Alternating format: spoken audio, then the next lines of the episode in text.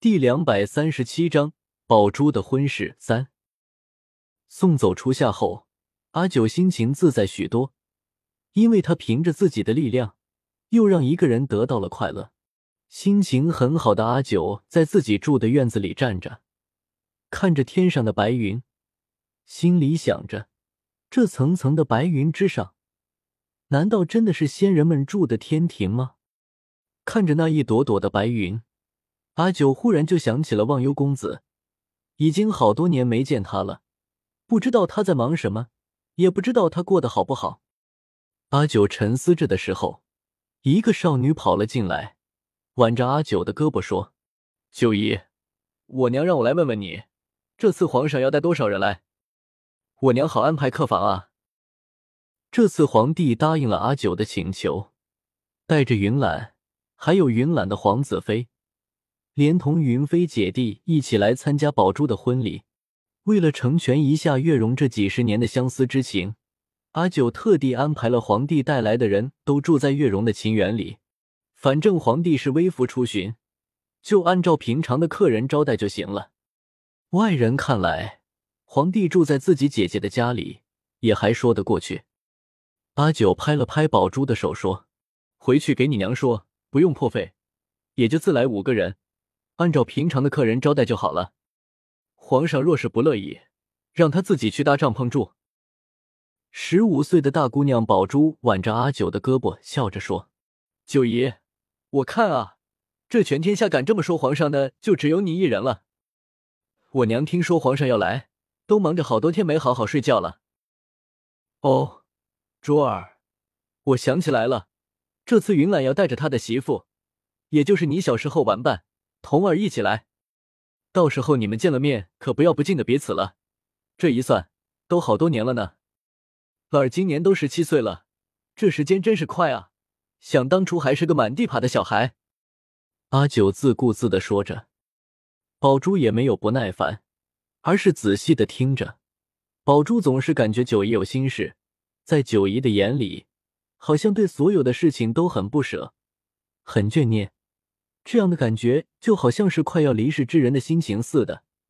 这样的感觉让宝珠心里很不舒服。九姨对自己这么好，才不要九姨出什么事情。宝珠想到这里，便问：“九姨，你现在身体可还好？我怎么瞧着你总是很容易累？”丫头，九姨老了，你以为九姨还像你一样十五六岁，朝气蓬勃？九姨是个老人了。九姨，你一点都不老，你还那年轻呢。宝珠心里莫名的很酸。阿九拍了拍宝珠的手，说。珠儿快要嫁人了，紧不紧张？不过你放心好了，刘元若是敢欺负你，你尽管来告诉九姨，九姨让灵儿好好的教训他。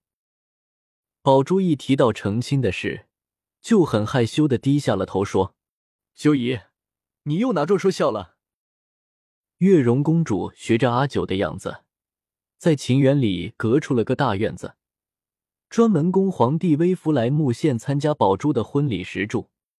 算起来，月容公主和皇帝好多年没怎么好生见面了。京城的时候，月容公主很少进宫，就是进宫了，也是见了皇上，草草说了几句话就退下了。这一次，同住在一个宅院里，也算是全了多年的心思了。没过多久，皇帝带着云岚一家、云飞姐弟如约而至了。皇帝今年已经四十四岁了。脸上渐渐出现了一些皱纹，就连云飞也已经不再年轻了。这一代人渐渐的老去，而下一代人，云岚已经十七岁了，挺拔的身材像小树一样的朝气蓬勃。一代人老去，又是一代人站了起来。时光这个东西，你看不见它，它却是最残忍的。紧接着，宝珠大喜的日子便到来了。大红色的花轿，一台台的嫁妆，美丽的嫁衣，红色的盖头，热闹的喜乐。一对新人开始拜堂了。在众人的叫好声中，一对小夫妻就这样完成了这一生中的一桩大事。梧桐是宝珠小时候的玩伴，如今已经嫁给云岚。虽然略显稚嫩，可是举手投足间尽显大家风范，丝毫看不出逾越规矩的地方。长得很是清秀，说话柔声细语，笑不露齿。他与宝珠在见面时，很显然的没有小时候那么亲热了，彼此寒暄了几句，互相问候了一下，便没有再说话了。阿九身体不好，没有来看热闹，能感受到这一天的喜悦就好了。拜堂之后，宾客入座，开宴摆酒了。这个小县城里的酒宴自然是比不上皇宫里的山珍海味的。可是皇帝穿着平民的衣服，带着身边的几个人一起入席，跟着周围的百姓一起吃饭、喝酒、听百姓们聊天，丝毫没有特殊。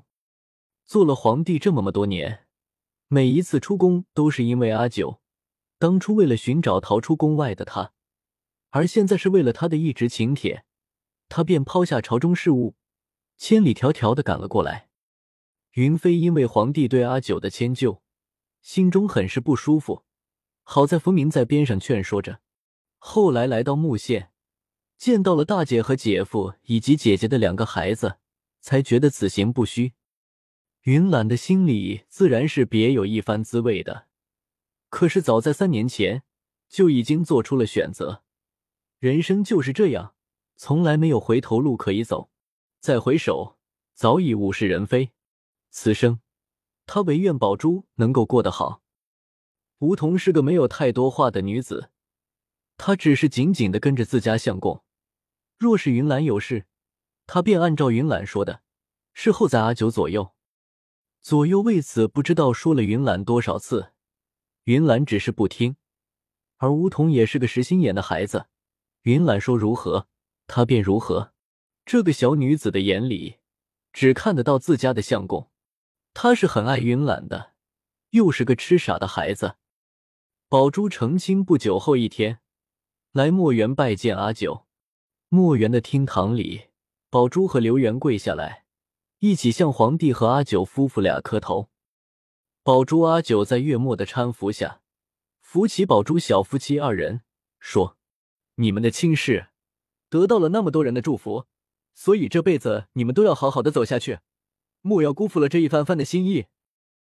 宝珠看着一屋子的人来了，停留了一段时间，有要走了。要知道，这些人一辈子也少有机会可以聚得这么齐，心中感慨，一时不知道说什么。刘元是个伶俐的，他说：“各位长辈。”晚辈刘元此生一定会好好的待珠儿的，多谢各位此番前来道贺，晚辈感激不尽。也要多谢九姨，请了这么多的贵客，刘元定不辜负九姨的厚望，一定会和珠儿好好的过日子的。